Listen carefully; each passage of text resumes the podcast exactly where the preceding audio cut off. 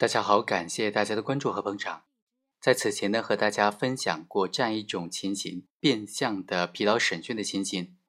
那是在送进看守所之后，利用了看守所的管理制度，在白天提审，在晚上也通宵提审。结果呢，导致的这个间接时间呢，都是看守所的工作时间。所以，即使休息了三几个小时，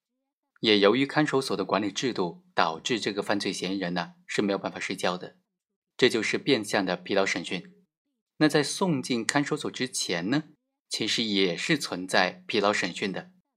也是存在这种变相疲劳审讯的。今天呢，就和大家来聊一下。在送进看守所之前呢，办案部门它有拘传拘留的权利，时间可以长达三十六个小时。在这段期间，就很有可能会出现疲劳审讯或者是变相疲劳审讯了。比如说，在刘某受贿一案当中。公诉机关指控他受贿四万八千块钱，辩护人就提出了非法证据排除的申请，认为刘某在侦查阶段所做的有罪供述是疲劳审讯所得的，依法应当排除。主要的理由是在于，刘某在二零一三年六月二十七日中午十二点被检察院的侦查人员带到检察院，当天下午四点半呢，刘某签署了询问通知书。第二天早上四点四十分，刘某签署了传唤通知书。六月二十九号的下午的四点十五分，刘某签署了拘留证。直到当天，也就是六月二十九号的上午六点多，刘某才被收押在看守所之内。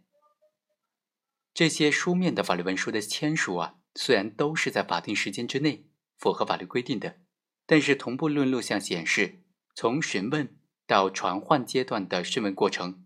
刘某始终是处于人身受到限制的状态，时间长达三十六个小时。在这个过程当中，刘某从来没有获得应有的休息时间，侦查机关并没有保证他必要的休息时间，所以辩护人认为这是疲劳审讯，这段时间做出的有罪供述依法应当排除。法院经过审理之后就认为啊。同步论录像仅仅显示了和笔录相一致的讯问的那段时间，但是对于其他时间呢，并没有进行同步论录像。检察机关就认为，其他时间被告人、犯罪嫌疑人都是在休息，而被告人这边呢，认为说他在休息时间其实并没有休息，而是在另外一个地方、另外一个小屋子被其他的侦查人员连番的审讯。最终，法院认为啊，检察机关并没有能够提供进一步的证据，能够证明在其余时间被告人是处于休息状态的。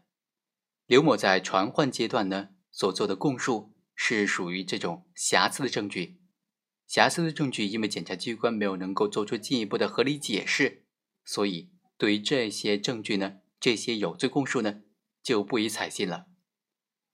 好，以上就是本期的全部内容，我们下期再会。